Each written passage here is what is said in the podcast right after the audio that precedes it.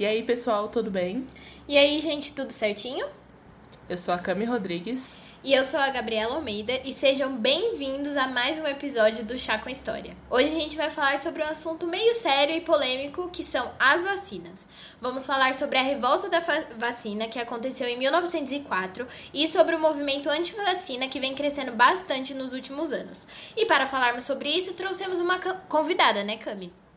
Sim, e nós convidamos a professora da Universidade Federal do Espírito Santo, ela é enfermeira, epidemiologista e pesquisadora da CNPq, Etel Maciel. Nós falamos sobre Coronavac, fake news, sobre a atuação do governo durante a pandemia e muito mais coisas. Gente, ela é maravilhosa. Sim, e o tema de, de hoje vai orientar vocês sobre a vacinação, por que ela deve ser obrigatória e como ela pode salvar vidas. Bora lá? Solta o beat, Oswaldo Cruz.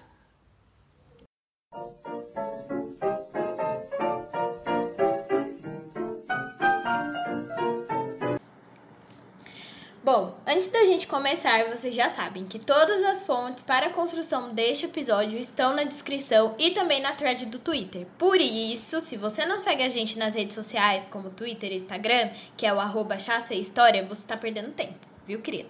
Então, segue lá, gente. A, eu e a Cami, a gente tá aprontando algumas novidades com IGTV, com Reels. Então, agora, se vocês quiserem curiosidades mais rápidas para consumir em 5 minutos ou até mesmo em 30 segundos, vai estar disponível lá para vocês. E o primeiro Reels que a gente fez foi é, sobre como os MMs foram criados, né? Então, bora pro episódio de hoje. Ah, e mais um recadinho. O episódio de hoje a gente vai dividir em quatro blocos, sendo os três primeiros voltados para a revolta da vacina e o último vai ser a entrevista completa da Etel Maciel. Recados dados. Gabi, bora começar? Bora.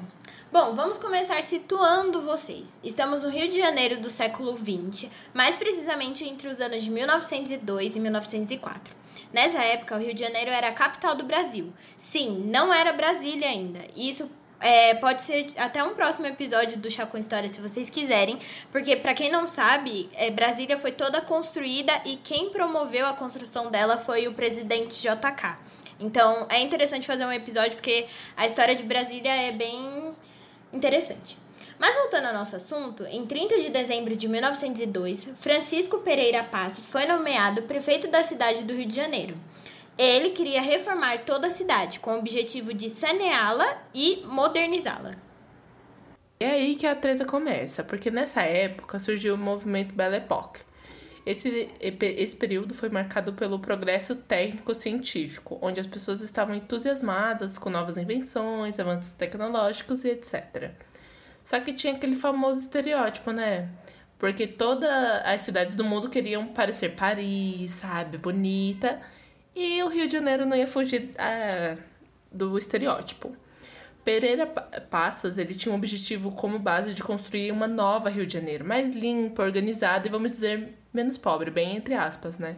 Ele queria trazer a Europa pro Brasil, praticamente. Exato. Mas vale ressaltar que tem algumas pessoas que falam que Paris é muito suja, tá bom? Ai, é, o povo é porco, né? Não toma banho? Não vai criar arroz.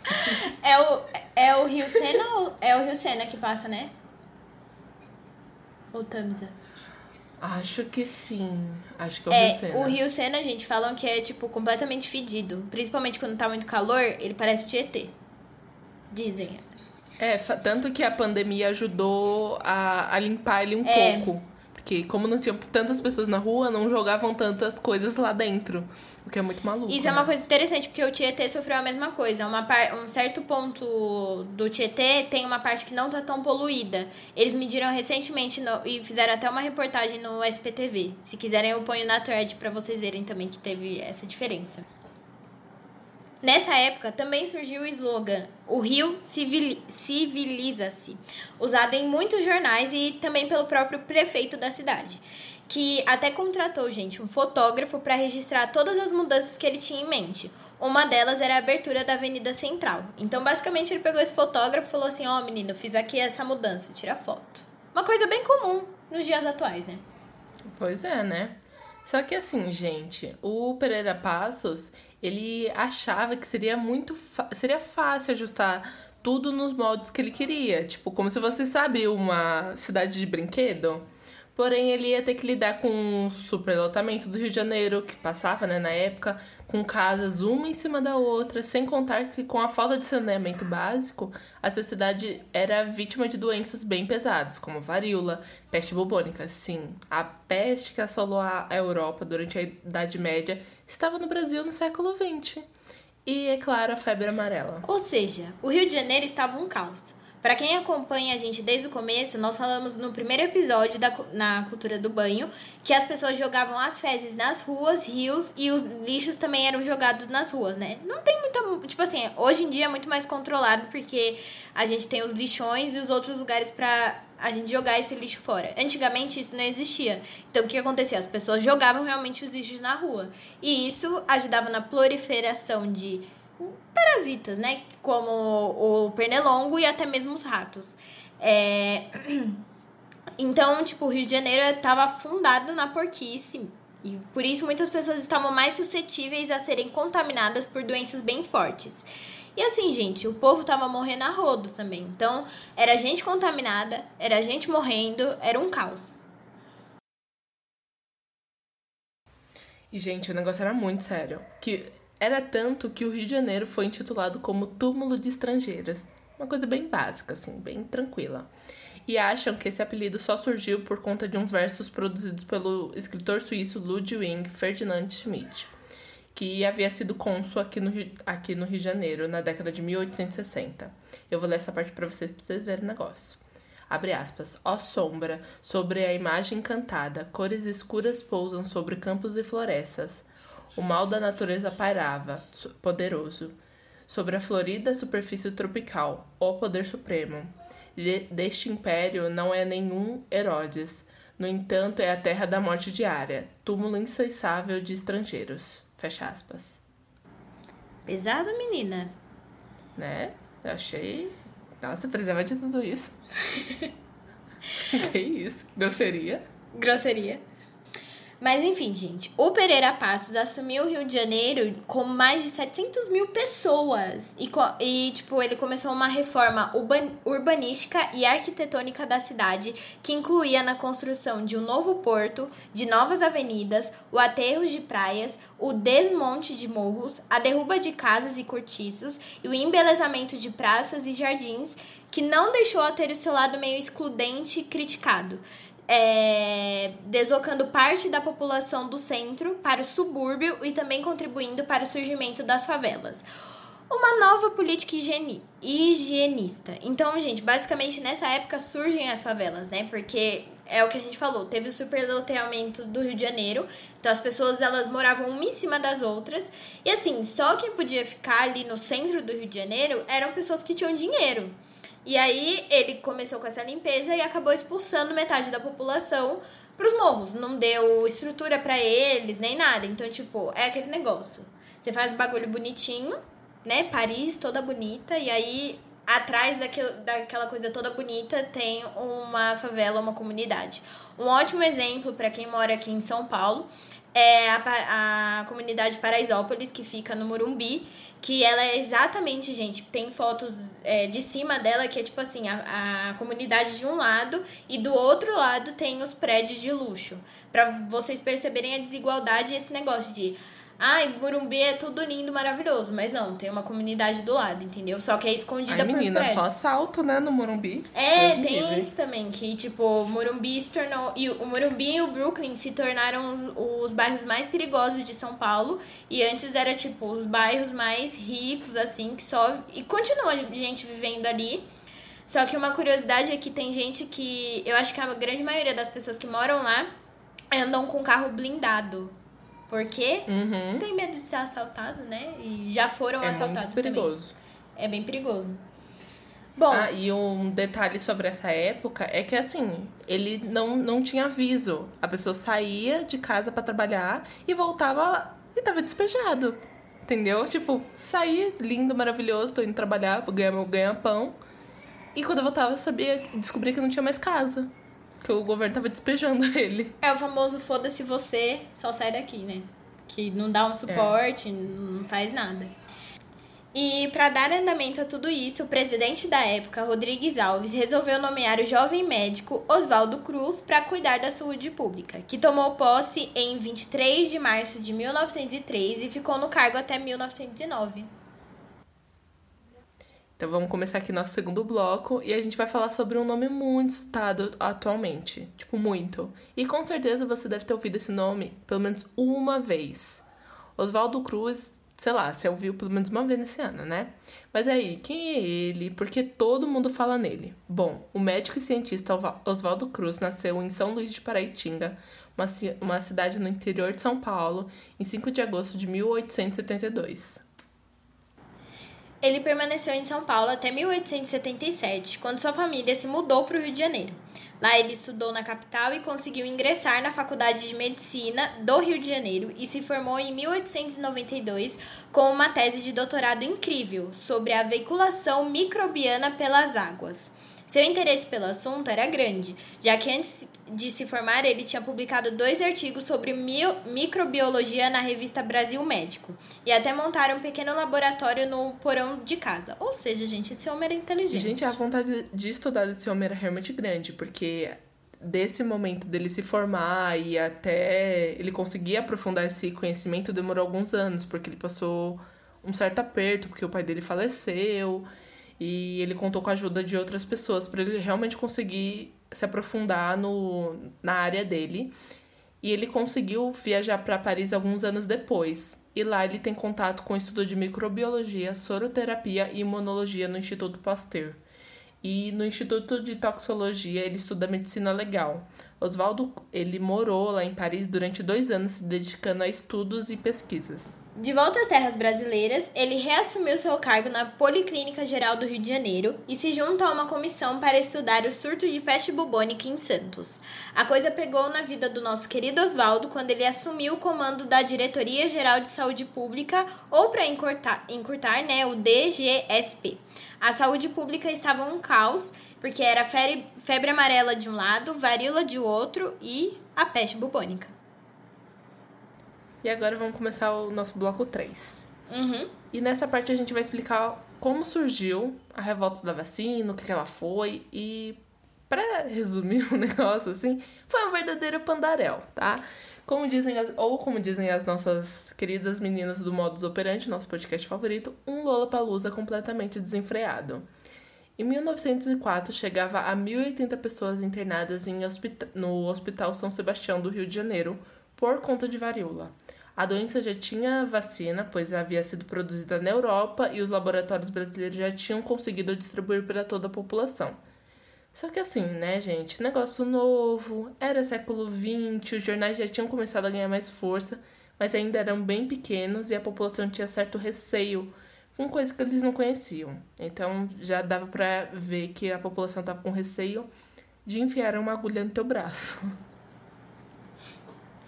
E sim, a gente dá até uma passada de pano agora para essa população carioca, porque eles não sabiam mesmo que se, do que se tratava aquela vacina, né? Fora que tava tendo um boato gigante, alimentado até mesmo pela mídia, que se você se vacinava, né, você adquiria feições bovinas. Pois a vacina do, da varíola, ela tinha um dos compostos, é, era retirado de uma das partes do boi. E aí, gente, saiu circulando esse boato, tem até charge da época, é, mostrando pessoas, tipo, tomando a vacina com a cara do, do boi já. Tipo assim, super caricato. E assim, né, não é nada tão diferente do que a gente escuta agora, falando que a gente vai virar um jacaré e tal. Complicated, né, meu Brasil? Mas vale ressaltar, Gabi, que a vacina da varíola era considerada obrigatória para crianças em 1837 para adultos em 1847. Mas a sua realização não era cumprida de, da forma desejada, né? Pois a vacinação em, em massa só ocorreu no, no Rio de Janeiro em 1884 tipo, muito tempo depois. Então, em junho de 1904, o Oswaldo Cruz pediu para o governo enviar ao Congresso um projeto para restaurar essa obrigatoriedade, mas em todo o território nacional, não valendo assim só para um pro Rio de Janeiro e tal. Dessa forma, apenas pessoas que comprovassem que foram vacinados podiam trabalhar, fazer matrícula nas escolas, certidões de nascimento e conseguir autorizações para viajar. Que é, o sensato, né? É, e também não muito diferente do que tá acontecendo agora. Uhum. Não sei, é, para quem mora aqui em São Paulo, né? É, agora é obrigatório toda pessoa, quando for matricular nas escolas, apresentar a carteira de vacina com todas as vacinas. Tipo, seu filho tem que estar com todas as vacinas certinhas. Ai, Gabi, mas por quê? Porque assim, gente, sarampo tá, tá contaminando muito mais. A gente vai falar isso durante a entrevista com a Etel, que saiu um, um dado do DataSUS que desde 2014 até 2020 vem diminuindo o número de pessoas vacinadas. E ano passado foi pior ainda porque tinha pandemia, as pessoas estavam com medo de sair de casa e teve gente que não tomou vacina da gripe, que não tomou, sei lá, vacina do sarampo. Você, cara pálida, que tem 15 anos e não foi tomar essa vacina de tétano ainda, por quê? É. Fica aí o questionamento. Vai morrer que nem o Jim Shelster? Ah, ele morreu o quê? De tétano. Colega. Ó, spoiler, né, menina? E você pode evitar. É, ó, spoiler. E você pode evitar o quê? Tomando sua vacina de tétano. E foi assim que meu professor me ameaçou, sabia? Porque eu tinha feito 16 anos e eu não tinha tomado ainda. E aí ele pegou e falou assim: ai, gente, vocês sabiam que se vocês, por exemplo, estiverem andando pela rua, escorregarem em algum lugar, que tiver com alguma coisa podre, vocês podem pegar tétano? Foi assim que eu fui convencida e aí eu fui tomar a vacina, né? Porque eu fiquei com um pouco de medo, eu sou um pouco desastrada. eu falei: se eu esbarrar no ferro? Não. Tô eu ferrada. também tive uma colega que, assim, quando eu fui tomar a minha de 15, ela também foi, porque a gente tinha a mesma idade. E aí ela descobriu que a mãe dela não tinha dado metade das vacinas obrigatórias. E ela teve que tomar tudo praticamente de uma vez. A bicha saiu toda, parecendo um frango, sabe? Empanado, toda aberta. porque foram várias vacinas. E é, é, é, muito maluco isso, né? Tipo, a sua mãe não te deu. Sim. Gente, a minha mãe tem orgulho de abrir todos os, cartões de vacinação da gente, porque tem todas. Todas as obrigatórias e as não, a gente tem. Uhum. E é importante avisar também, que nem você falou agora, se, por exemplo, você perdeu sua carteirinha de vacinação, não sabe que vacina você tomou, seja lá qual, por qual motivo você não tá com essa carteirinha de vacinação, chega no posto de saúde com qualquer pessoa que trabalha lá e fala: seguinte, não sei quais vacinas eu preciso tomar e porque eu perdi minha carteirinha. Você pode me ajudar? Você vai ter que tomar todas as vacinas de novo, mas vale é, você tomar todas as vacinas de novo ou, do que você, sei lá, é, sofrer o risco de pegar alguma doença que tem, né, uma forma de controle como a vacina, né, que nem sarampo, a própria, própria gripe e tudo mais. Então, vá no posto de saúde, leva sua carteirinha se você não tiver, conversa com a moça lá, ela vai te ajudar, vai te dar várias agulhadas, mas pelo menos você vai estar protegido. Ou reza pra ir no mesmo posto de saúde que você morou perto a vida inteira e a moça, a enfermeira que trabalha lá, é a mesma que deu a vacina em você a vida inteira. Talvez ela saiba, saiba te falar. A daqui de perto de casa, ela é, sabe. É, às vezes eles puxam... é, então, às vezes eles puxam a ficha, né? Sei lá, vai saber Sim. que... Que tem. Mas, enfim, enfim, gente, voltando aqui depois dessa, dessa importância, né? Do, de você ir até o posto de saúde se vacinar. Teve um bate-boca intenso, gente, porque assim, não queriam é, tornar a vacina obrigatória para o país todo. E aí, mas assim, depois de vários é, bate-bocas, né, o Congresso aprovou a nova lei que dava obrigatoriedade para a vacinação. Ela foi aprovada em 31 de outubro e, e validada em 9 de novembro de 1904. Isso foi o estopim, e aí a revolta da vacina ela veio em cheio dias mais tarde. Isso só aconteceu porque a população não aceitava que suas casas fossem invadidas é, para que elas fossem vacinadas por, é, sem sua vontade, sabe? Tipo, o pessoal ia lá bater na porta, arregaçar a porta, chegar com a vacina e tacar no braço. Então, o povo foi para as ruas da antiga capital e começou os protestos. Mas aí, meu povo, vocês pensam, tem como piorar? Sempre tem. Essa é a resposta. E aqui no Brasil, tudo foi ladeira abaixo, porque até golpe de Estado tentaram dar nessa época, para vocês entenderem. Aproveitando a revolta do povo, algumas forças políticas resolveram se reunir para depor o Rodrigues Alves, na época presidente do, é, presidente do Brasil. Reuniram pessoas que faziam parte da oligarquia cafeeira, militares, radicais republicanos, monarquistas e operários para tentar dar esse golpe de Estado. Gente, reuniu todo mundo e deu errado ainda, O importante, é tentar, mas assim, deu errado. Deu errado. A verdadeira festa foi só piorando, porque no dia 5 de novembro de 1904 foi criada a Liga contra a Vacinação Obrigatória. Cinco dias depois, o pandaréu continuava, com estudantes enfrentando a polícia e até mesmo sendo presos. No dia 11, teve troca de tiros. E aí, no dia 12, mais pessoas foram para as ruas, mas tudo piorou no dia 13. Gente, tem como piorar, né? Meu Deus do céu. E aí, no dia 14 de novembro, a Gazeta de Notícias sol- soltou a seguinte nota.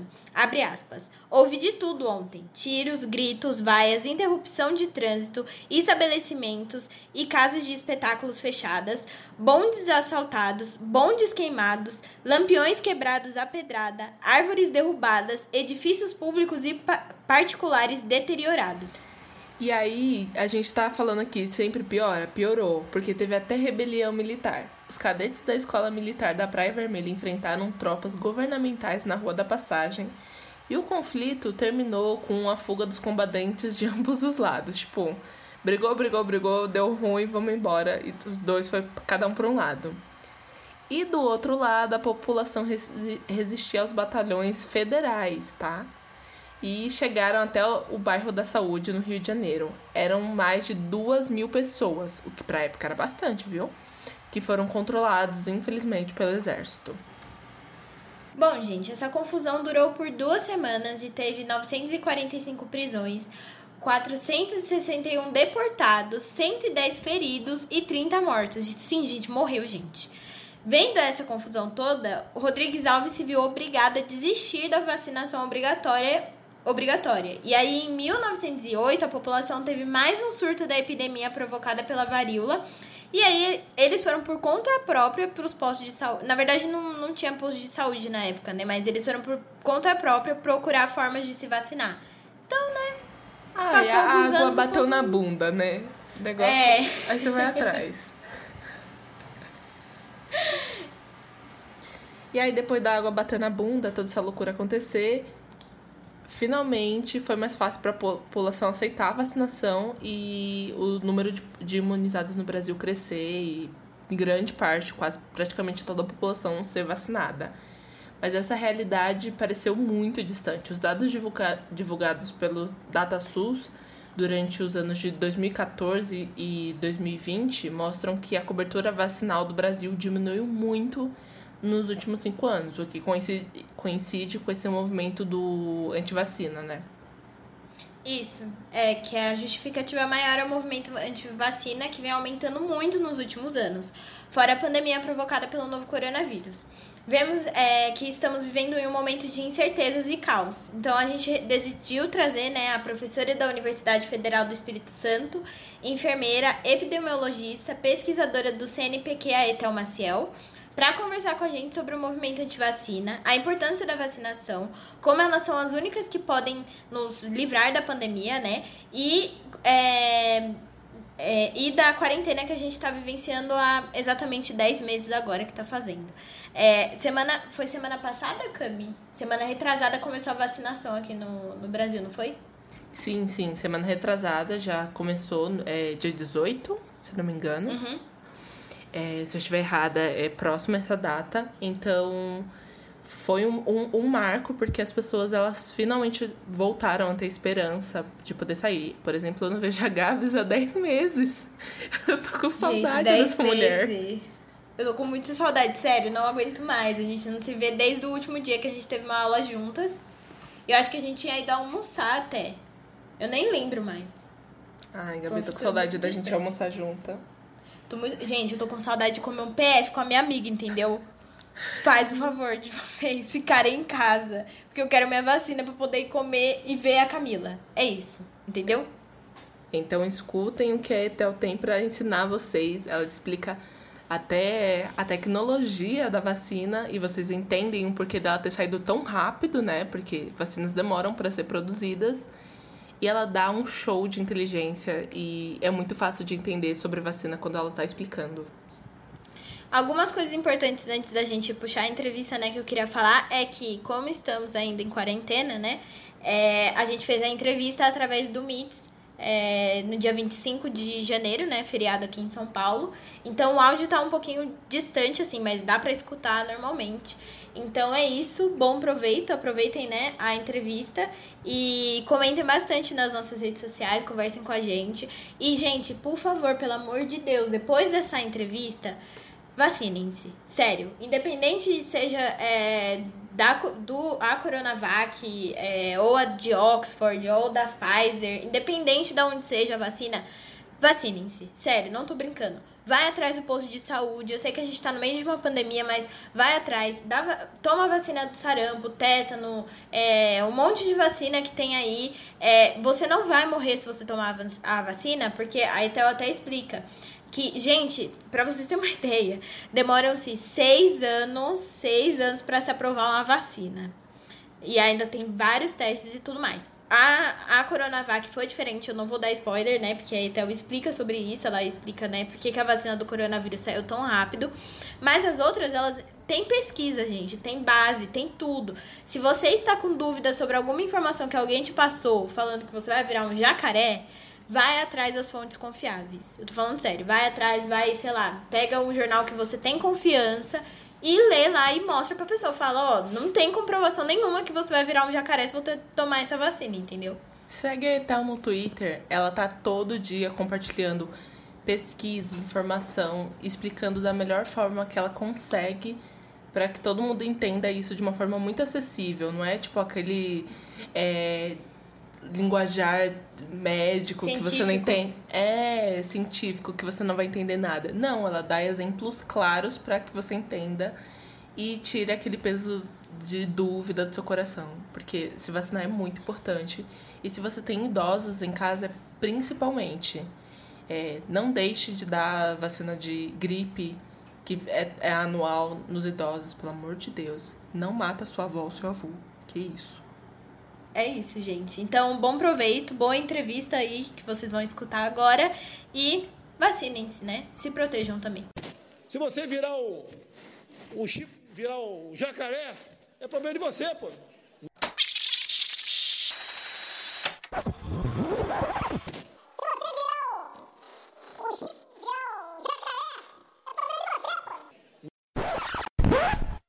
Se você virar o chip Tá, a primeira pergunta, né, é como surgiu o movimento anti-vacina? Foi um movimento é, que no Brasil ele começou em dois, você está falando agora, né, Gabriela? Isso. Esse movimento de agora. Então, 2017, um pouco antes, teve um, o que, que aconteceu? Teve uma publicação de um artigo numa revista é, bem famosa que dizia que é, a vacina, as vacinas, elas podiam causar autismo. E houve, foi feita uma análise e tal. É, depois, o autor, é, inclusive, se retratou, esse artigo foi retirado, porque as análises não estavam corretas, mas infelizmente o estrago foi feito. E começou então a circulação ali 2010, mais ou menos, foi essa história de que causava autismo, de que fazia isso e que fazia aquilo. Então, as pessoas começaram a deixar de vacinar e um grupo. E aí a gente começa também junto com essa questão das redes sociais que vão jun conseguindo juntar as pessoas, né? É, grupos começam a se formar é, que, que dizem então que não é para se vacinar, que a vacina ela é prejudicial, que a vacina é, causa problemas. Então começa a surgir uma série de mentiras relacionadas às vacinas, né?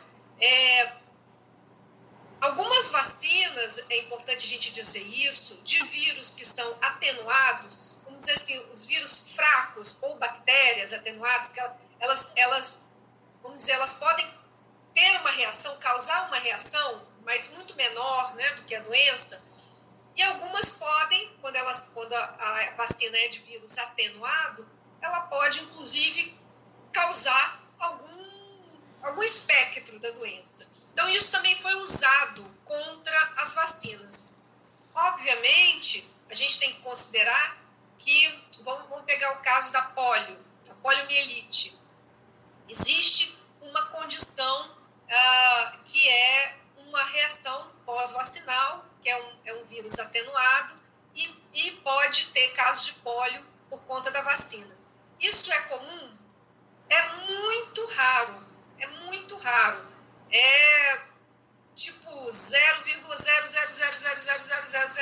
apresentam. Muito, muito raro. É, a cada, tipo assim, um caso a cada 3 milhões de doses. De que isso pode acontecer. Pode acontecer.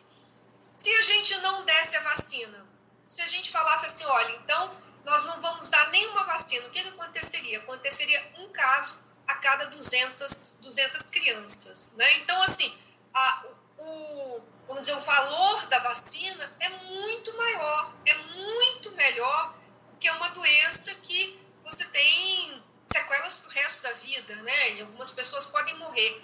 Então, o valor da vacina é enorme. É, é claro que agora, a gente, depois eu volto nessas novas tecnologias, que a gente numa nova era de vacinas. É, porque a gente só conhecia duas formas de fazer vacina. Então, é, em 2017, mais ou menos, esse movimento começa a ganhar força aqui no Brasil, principalmente com esse advento das redes sociais, que possibilita a comunicação entre esses grupos. E a gente começa a perceber, a partir de 2017, uma diminuição do, da procura pelas vacinas e uma queda na cobertura vacinal. Então, vou pegar um exemplo aqui, o exemplo do sarampo. Em 2020, a gente teve foi um ano muito muito ruim para a cobertura vacinal. Várias vacinas não atingiram a cobertura. Então a gente pode esperar aí nos próximos anos, além, né, das sequelas da COVID-19, outras doenças, né, que, que, que as pessoas não se vacinaram e que esses vírus vão circular. O sarampo é um, é um vírus que tem uma, ele tem uma letalidade, ele mata né, muito mais do que, por exemplo, o SARS-CoV-2, né, porque a Covid-19 tem uma letalidade maior, transmite muito mais, e a gente, a nossa, nossa meta de cobertura é 95%. A gente tem que atingir 95% das crianças naquela faixa etária que toma vacina, né? É, e a gente conseguiu 68%. Então, para vocês terem uma ideia, assim, a gente não conseguiu. Teve uma variação entre os estados, mas ficou abaixo de 70%, que é muito ruim, porque não tendo aquela imunidade coletiva, a gente vai ter o vírus circulando. E era uma doença que a gente já tinha um controle muito bom sobre ela. É, então, isso é só um exemplo do sarampo. Uhum. E esse movimento ele é muito ruim por isso, porque ele vai criando é, mentiras, é, espalhando ah, dúvidas sobre a vacina. E as vacinas, elas são até hoje a maior, a nossa maior invenção. Maior invenção na área da saúde são, são, a gente considera duas grandes invenções: as vacinas e os antibióticos, que mudaram a história é, da, da, da, luta né, contra os micro-organismos. Então, é, é, um, é um movimento muito ruim e que a gente agora está reunindo mais forças para lutar contra ele, principalmente nessa campanha é, da vacinação da Covid-19. Então, aproveitando que você está falando dessa volta desse movimento, essa baixa né, na vacinação, por que você tem algum motivo? Você acha que esse movimento está ressurgindo com força, das pessoas não darem mais vacina nos seus filhos, principalmente contra a poliomielite, que é uma doença tão é. com, com sintomas tão graves, né? Então, eu acho que essa a COVID-19 e essa vamos dizer, essa corrida da ciência né, pelas vacinas e as vacinas com essas novas tecnologias, principalmente essas de RNA, elas abrem uma nova era, porque até agora fazíamos vacinas com, obviamente, com um pouco mais de tecnologia, mas com a mesma, um, com o mesmo, mesmo princípio de 200 anos atrás, que era atenuar o vírus ou a bactéria ou inativar, que é tipo como se ele tivesse morto, né? Ou inativar. Então, eram as duas formas que a gente tinha. Era isso que gente, assim que a gente sabia fazer. E essas, essas vacinas de RNA, elas abrem agora uma nova, uma nova era com possibilidades da gente ter vacinas para vírus, para micro-organismos, né? vírus, bactérias, é que nós não conseguimos nem atenuar e nem inativar.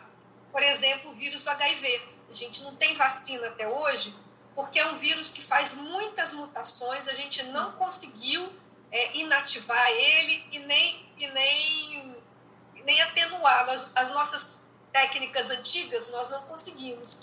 Então, várias doenças a gente não conseguiu vacinas porque a gente não, não conseguiu fazer naquele método tradicional. E agora, com essa nova tecnologia, as empresas, inclusive né, a Moderna e a, e a Pfizer, já, a Moderna já anunciou que vai pesquisar as vacinas agora para HIV é, e para outras doenças, dengue, que a gente não conseguiu boas vacinas.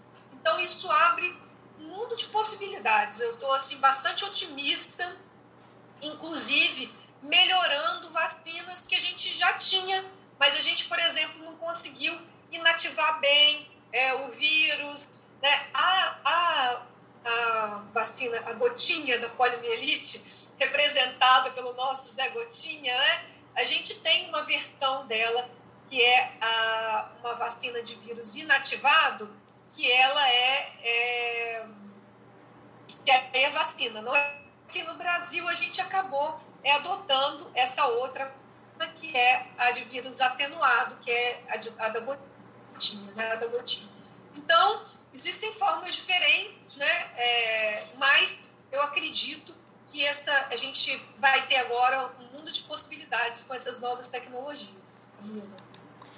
É, e agora que a gente está falando dessa parte do movimento, eu queria saber, na sua opinião, o que você acha como as fake news atingem diretamente a parte da cobertura vacinal e até mesmo a questão de, de agora que as pessoas precisam se vacinar contra um vírus que está matando muita gente. Eu queria saber a sua opinião sobre isso. Sim. Então, assim, só a gente pegar, eu acho que foi uma pesquisa do Datafolha, se não me engano, um desses, desses, é, dessas nossas instituições aí que fazem pesquisa de opinião, ah, no início da Covid, a expectativa era mais de 80% de pessoas vacinadas, né? O presidente dizendo que quem toma vacina pode virar jacaré, que ele não vai tomar vacina, né? Então, esses, todos esses absurdos que nós ouvimos acabaram influenciando algum, uma parte né, da população que na pesquisa seguinte quase 70% só que ia vacinar. Então a gente já tinha um público muito maior, né? É, agora, felizmente, estamos subindo aí com muita campanha, né? Todos nós falando na mídia, é, e vocês e todo mundo falando do incentivo para vacinação isso tem aumentado. A última pesquisa, agora a gente chegou a 79. Uhum. Então, acredito que o fato, inclusive, das nossas autoridades é, fazerem esse desserviço né, contra a nossa única possibilidade de sair dessa pandemia é muito ruim. Né? E a gente precisa falar com as pessoas que não tem nada disso. Estamos aí ó, na primeira semana da nossa campanha de vacinação, né, completando hoje um sucesso de campanha não tivemos nenhum efeito adverso sério, grave, nada. Então, assim, uma campanha de sucesso com as nossas vacinas. Agora a gente precisa vacinar mais para ter o um impacto na nossa curva, né? Mas a campanha é um sucesso. É, aproveitando que você falou da campanha, ah, teve alguma falha tipo muito séria que aconteceu antes da chegada da vacina? Qual foi esse ponto que o governo errou antes de finalmente chegar a vacina no bracinho do, dos médicos, enfermeiros. Vou, vou, abrir aqui o pergaminho, tem um monte de erro aqui. Ai, Camila, então, vamos, começar pelo início. O que, que aconteceu? O Brasil, ele fez, e aí eu vou falar assim, governo brasileiro, que a gente está acompanhando, governo brasileiro, governo de São Paulo, aquela confusão toda. Mas assim, o governo brasileiro, ele fez ah, uma, uma aposta que é muito ruim e qualquer jogador sabe disso, que é você colocar todas as suas fichas em uma coisa só. Que no, no caso foi a vacina da AstraZeneca Oxford.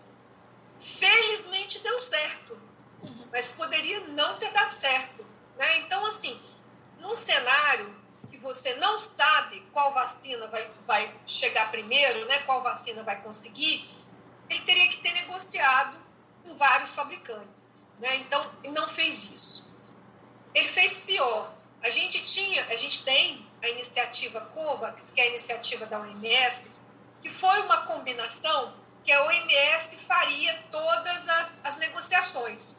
E os países, então, através da OMS, escolheriam depois as vacinas. Mas o dinheiro, então, iria para essa iniciativa e a, e a OMS faria, conversaria com todos os fabricantes. O Brasil não assinou. O Brasil se posicionou junto com os Estados Unidos e não assinou. Foi um dos três países, Brasil, Estados Unidos e um outro país da antiga União Soviética, não me lembro agora exatamente qual deles, um país bem pequeno, é, que não foram os únicos do mundo que não assinaram essa iniciativa. O que aconteceu? O problema é que os Estados Unidos têm duas empresas, né? duas fabricantes, a Pfizer e a Moderna, são todas duas americanas. Né? Então, eles podem não entrar na iniciativa da OMS. Só que a gente não tem nenhuma. Né? E aí começa o nosso, o nosso problema. A gente, ele, ele procurou a AstraZeneca, fez esse acordo, mas se isso não desse certo, a gente não teria nada. Então, esse foi um erro muito grande, um erro enorme. É, depois, felizmente, lá em agosto, ele resolveu, depois de muita pressão né, é, da sociedade, o governo assinou com essa, com essa iniciativa COVAX, mas ele entrou com uma parcela muito pequena, pequena garantindo só 10% de doses é, para 10% da população. Tá? Então, é, essa iniciativa ele teria 40 milhões de doses, aí que daria para 20 milhões de pessoas, mais ou menos. Então, nem, 20, nem 10% da população. Vamos dizer, um acordo ruim. Ele poderia ter feito um acordo melhor, garantindo mais doses. Nesse momento, ele não fez acordo nem diretamente com as fabricantes e nem diretamente com a OMS, que fez um acordo muito pequenininho. Uhum. Então, a gente ficou só com uma vacina, da AstraZeneca. Então, é, é, esse, vamos dizer, esse é o primeiro grande erro. Né? É, felizmente, o Instituto Butantan fez um outro acordo lá no início. Por quê? Porque o Instituto Butantan ele já, ele já fabrica, ele já produz as vacinas para o Programa Nacional de Imunização. Mais de 70% das vacinas que nós é, tomamos, né, que são administradas no Programa Nacional de, de Imunização, nas unidades de saúde no Brasil todo, vem do Instituto Butantan. E o Instituto Butantan, ele, ele vamos dizer, ele tem a, ele sabe como fazer, ele tem a, a expertise para fazer essa, esse tipo de vacina que é de vírus inativado ou atenuado ele sabe fazer isso. É, é, o treinamento da equipe toda é nesse, nessas vacinas tradicionais que a gente já tem. Então, o que, que o Instituto fez? De forma é, inteligente, ele buscou um parceiro que estava desenvolvendo uma vacina com essa tecnologia, que ele já dominava, tá certo? Então, por isso que eles buscaram a Sinovac, porque a Sinovac tinha uma vacina de vírus inativado, como se o vírus estivesse morto. Então, por isso a parceria foi feita e aí a gente vai ter também, né? Estamos, já iniciamos com a Coronavac. Então foi, foi isso que aconteceu. Então, felizmente, o governo de São Paulo fez essa, esse acordo e hoje a gente vai ter duas vacinas. A gente poderia ter muito mais, porque somos um país muito grande, uma população enorme, e a gente já sabia que em 2021, um só fabricante, a gente não ia conseguir vacinar a população, porque são muitas doses, né? É, então, esse foi o principal erro. Depois nós tivemos o erro de, dos insumos, né? A gente descobriu que não tinham seringas, é, tudo isso aí, uma falta de organização. É, depois tivemos a história do plano, inclusive os nossos nomes estavam lá, o Plano Nacional de Imunização, que a gente nem sabia, não uhum. tínhamos visto aquele plano. Então, foram, foram várias coisas, né? É, e, e hoje, né, a semana passada, ele entregou uma outra versão do Plano Nacional que ainda não consta a população toda que precisa ser vacinada. Então, ainda tem, ainda está só concentrada nos grupos prioritários, então não considera um plano nacional de vacinação contra a Covid-19. Né? Ali ainda é muito inconsistente e incompleto. Então, infelizmente é isso. A gente, é, as pessoas que estão né, à frente do Ministério da Saúde, e aí né, o ministro e todo mundo, a gente já está vendo assim vários problemas, né? Então, momento difícil. Estamos num momento difícil com pessoas que não têm é, experiência, né? não sabem como fazer, nunca fizeram, nem conheciam o SUS.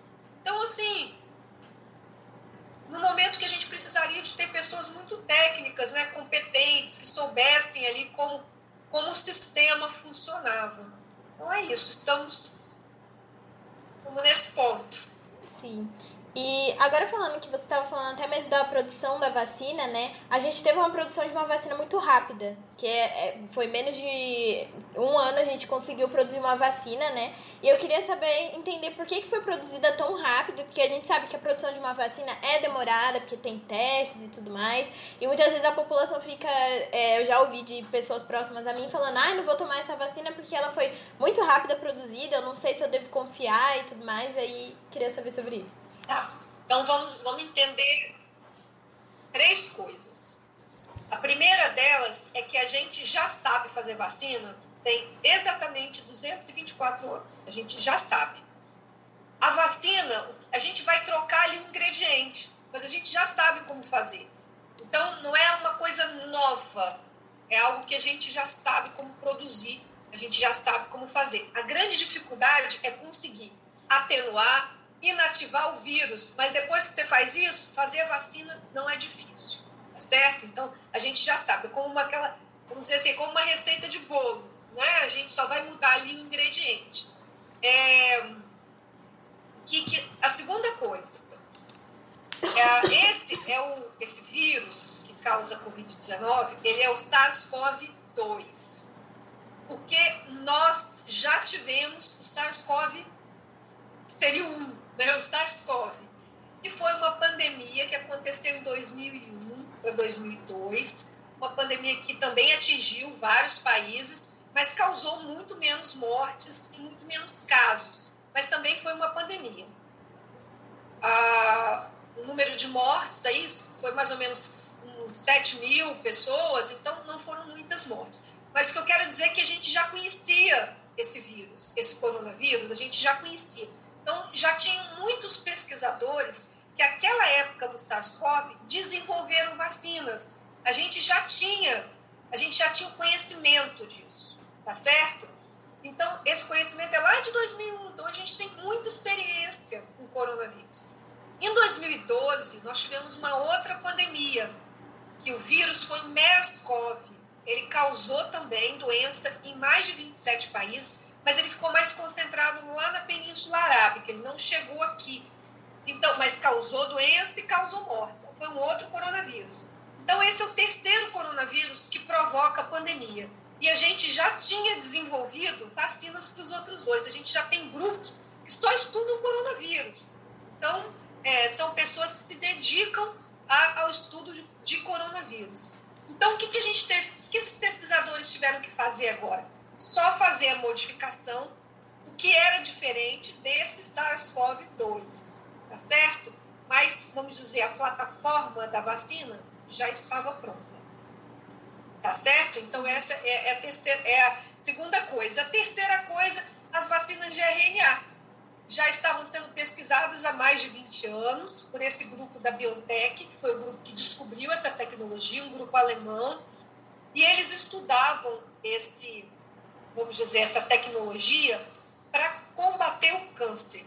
Então, eu acredito que agora, com mais financiamento, a gente vai poder usar essa tecnologia para doenças que a gente nunca pensou, entendeu? Então, acho que isso vai ser, vai ser sensacional, essa, essa tecnologia de RNA. Abre, assim, um mundo de possibilidades, porque a gente não precisa inativar ou atenuar o vírus. A gente, a gente, a gente pega um pedaço do vírus e treina o nosso organismo com aquela parte. No caso, essas vacinas de RNA estão usando aqueles espinhos do vírus, que a gente chama de uhum. espículas, que é, é, que é a proteína spike, aqueles, aqueles tipo uns espinhozinhos, né? Quando a gente vê o desenho do vírus. Então, é, a gente já não precisa mais trabalhar com o vírus todo. A gente é muito diferente, uma tecnologia usa biotecnologia, né? É muito é muito mais refinado, vamos dizer assim, né? Mas é uma tecnologia que também já tem aí 20 anos, estava sendo estudada para outra coisa.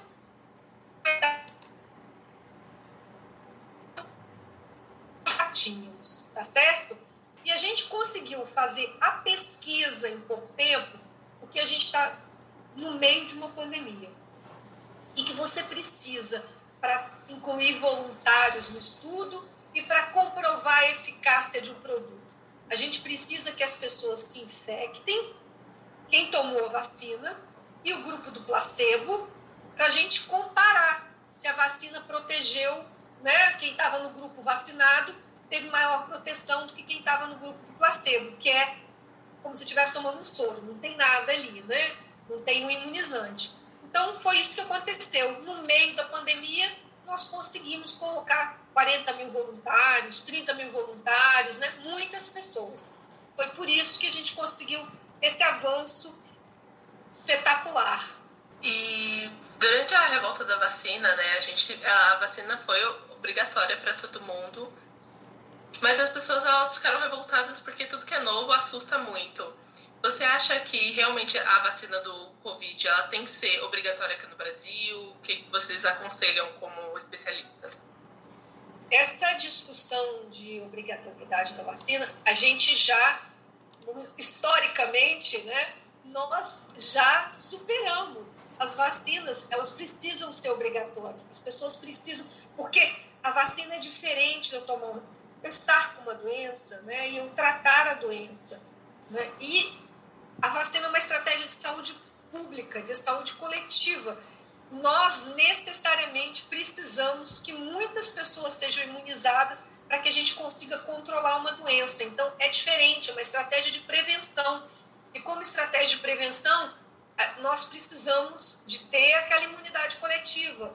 A obrigatoriedade não quer dizer que você vai ser arrancado da sua casa para ser vacinado, mas é que você não vai poder viajar, por exemplo, se você não tiver vacinado. Você não vai poder é, entrar no serviço militar se você não tiver vacinado. Você não vai poder, por exemplo, é, prestar um concurso ou entrar numa empresa que vai exigir o seu cartão de vacinação. Então, é isso que a gente diz, é isso. E as pessoas precisam entender é, e ver a vacinação como um ato cívico, né? Eu estou fazendo isso para controlar a doença no meu país, no, no meu estado, é, no meu município, na minha comunidade. Então, isso é, a vacinação é um ato cívico. E você tá, a gente estava falando agora dessa parte da revolta da vacina. Eu queria saber, na sua opinião, é, o que, que você acha? Tipo, tem alguma comparação da revolta da vacina com o movimento anti-vacina que tem é, nos dias atuais, né? Porque até teve uma entrevista, o Leandro Carnal tava dando uma entrevista, e ele falou assim que o que aconteceu durante a revolta da vacina era a falta de comunicação. Então, a falta de Sim. comunicação de ir para a população e falar assim, ó, precisamos que vocês sejam vacinados e tudo mais. Só que agora é completamente diferente, né? A gente tem informações de todos os é. lugares e uhum. tem esse movimento crescendo cada vez mais. Aí eu queria saber a sua opinião. É, eu acho diferente também, Gabriela, porque esse, agora a gente está já, nós estamos combatendo a desinformação.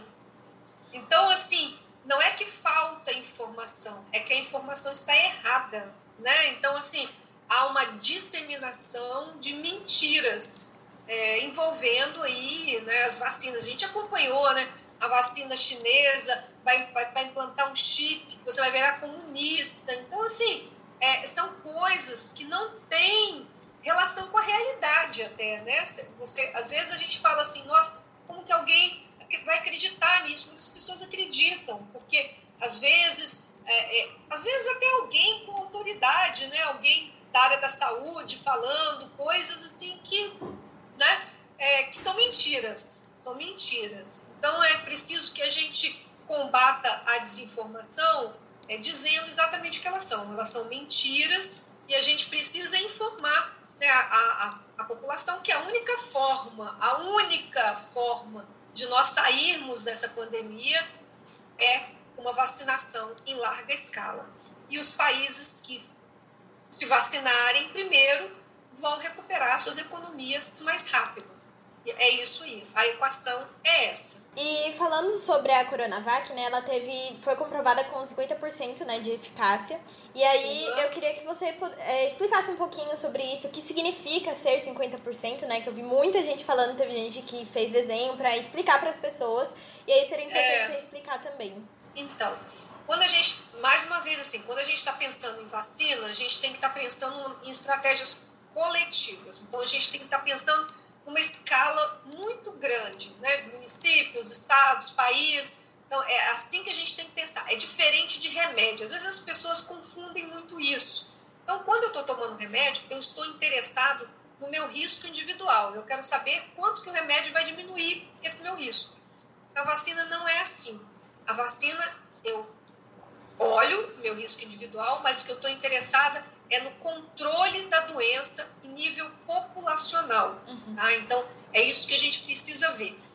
Essa eficácia de 50% é uma redução pela metade, vamos dizer assim. As pessoas que se vacinaram, comparado com aquelas que receberam placebo, elas tiveram, elas tiveram uma redução pela metade de sintomas leves. Então, a gente tem que entender eficácia de quê que está sendo dito. Então, sintomas leves mais de sintomas graves, de progressão para doença grave, a vacina se aproxima a 100%.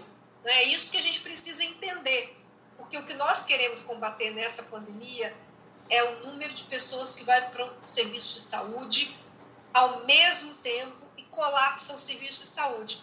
Nós não estamos, não é, vamos dizer assim, não é tão importante, não é tão importante que a gente tenha uma diminuição de sintomas leves, que a gente tenha, por exemplo, né, uma coriza, uma dor de cabeça. Isso não tem que a vacina consiga transformar a doença numa gripezinha de verdade, não tem problema, entendeu? Agora, o que a gente quer é prevenir o colapso do serviço de saúde, prevenir que as pessoas morram, né? Que as uhum. pessoas morram, elas morram sem assistência ou elas morram porque o serviço está tão cheio que você não tem qualidade de assistência. Então, assim, é isso que a gente quer, que a gente quer é, evitar. E aí, todas essas vacinas que estão sendo administradas no mundo, elas são semelhantes em relação, elas são praticamente 100% de proteção contra a gravidade da doença, tá certo? Uhum. Para que, que a gente usa eficácia? Por isso que eu estou falando que a gente olha a eficácia, ela é mais importante como uma estratégia coletiva. Porque quanto menor a eficácia, mais pessoas eu tenho que vacinar. Quanto maior a eficácia, menos pessoas eu tenho que vacinar. Então, a eficácia direciona a, a estratégia de saúde pública. Então, vou pegar aqui dois exemplos. Se a gente tivesse é, com a vacina da Pfizer, um exemplo, a gente teria que vacinar, ela tem 95% de eficácia para casos leves, né? É, casos graves é, é a mesma coisa da Coronavac é, eu teria que vacinar, por exemplo, 10% da população. Para eu atingir a mesma, o mesmo impacto na minha diminuição de casos, usando a Coronavac com 50%, eu teria que vacinar 20% da população. Entendeu? Para ter o uhum. mesmo efeito na redução dos casos. Então, é, é assim, é, essa eficácia ela é utilizada para a gente pensar na estratégia de saúde pública. E eu vi agora uma notícia que a Budweiser ela estava comprometendo um milhão de dólares em anúncios para conscientizar sobre a vacina, trabalho educacional. Como iniciativas como essa podem ajudar a vacinação no geral, é, educando a população? Como ela pode afetar o seu trabalho? Acho que é muito importante que as empresas agora, é, em todos os locais de trabalho, façam campanhas pró-vacina, né? façam campanhas orientando as pessoas da importância da vacinação, né? É, e que nós precisamos nos vacinar para poder ajudar a combater essa pandemia. Então, dá essa noção de solidariedade, de ato cívico que a gente precisa fazer nesse momento. Então, acho super importante, achei essa iniciativa muito bacana. E, e, eu acho que ela deveria ser seguida por várias outras, é, outras entidades, né, inclusive esportivas, né, antes dos jogos, por exemplo, é, de Brasileirão, né? É, o futebol no Brasil as pessoas assistem muito, né? Então tem uma audiência grande. Então ter campanhas de conscientização é, pró-vacinação seria muito importante. Bom, então, a gente queria te agradecer que você participou aqui da entrevista com a gente. Cami, você tem alguma, mais alguma pergunta? Não, só agradecimentos mesmo, foi ótima. Foi muito esclarecedora, a gente queria agradecer muito. E também queria pedir para você divulgar suas redes sociais, porque você sempre está divulgando todas as pesquisas lá e como o pessoal do podcast vai querer com certeza saber mais sobre você, seria legal você divulgar suas redes sociais. Então, pode falar. Pode deixar. Quando vocês, vocês me mandem o, o link depois que eu vou divulgar, com certeza. Pode deixar. Tá bom? tá bom. Muito obrigada. É bom, boa entrevista agora, é bom, boa reunião que você vai ter agora. Obrigada mesmo. Obrigada. Tchau, Camila. Tchau, Gabriela. Tchau. Boa Tchau, semana. obrigada. Cuida. Tchau. Tchau. Bom, gente, depois dessa entrevista icônica, né, com a Etel, a gente fala novamente para vocês seguirem ela no Twitter e no Instagram, que ela é, tipo, dá várias informações. Eu vou deixar na descrição do, do episódio o arroba do Twitter dela e do Instagram para vocês acompanharem. É, a gente espera que essa entrevista tenha sido esclarecedora, que mesmo a gente falando sobre a revolta da vacina, é uma coisa até importante se ressaltar que eu tava lendo uma entrevista do Leandro Carnal sobre isso, e ele estava falando que a diferença da revolta da vacina em comparação ao movimento anti-vacina era a falha de comunicação que tinha naquela época em 1904. Porque uma coisa é você chegar para uma população que não sabe de nada e falar assim: vamos entrar na sua casa e vacinar todo mundo, de forma obrigatória. Ela não sabe de onde está vindo aquilo. E outra coisa é o fato da gente estar tá em volta de grandes informações, informação demais, né? E aí surgem as fake news. Então, fechamos o episódio de hoje né, do nosso podcast. E esperamos que vocês tenham gostado. Compartilhem com seus amigos, família. Mostra para eles, para quem ainda tem dúvida com relação à vacina. E conta pra gente qual foi a sua parte favorita. Esse episódio foi um pouco mais sério, mas era realmente necessário. Conta pra gente o que vocês acharam, mudou de opinião sobre o assunto, tá? Pode comentar nas nossas redes sociais. Pode vir, conta pra gente, o céu é o limite. E nós somos curiosos e queremos saber se realmente fez diferença na sua vida esse episódio. Então siga a gente nas nossas redes sociais. O Twitter e o Instagram é o arroba História. Ou mande um e-mail pra gente, caso você goste de mandar um e-mail, né? É o chassehistoria.gmail.com. Fiquem livres para mandar o que vocês quiserem. E a gente se vê na semana que vem, porque agora somos semanais novamente, como era no começo, com o episódio mais um episódio quentinho, cheio de amor, curiosidades, fofocas. Tudo perfeito para vocês e até mais. Beijos, lavem as mãos. Beijo, gente. Lavem as mãos, fiquem em casa e protejam seus, suas famílias. Este podcast é produzido por Camila Rodrigues e Gabriela Almeida. O roteiro é feito por Camila Rodrigues e Gabriela Almeida. A arte foi feita pela Camis. A trilha sonora é a música Chicago Breakdown do Louis Armstrong e a edição foi feita por mim.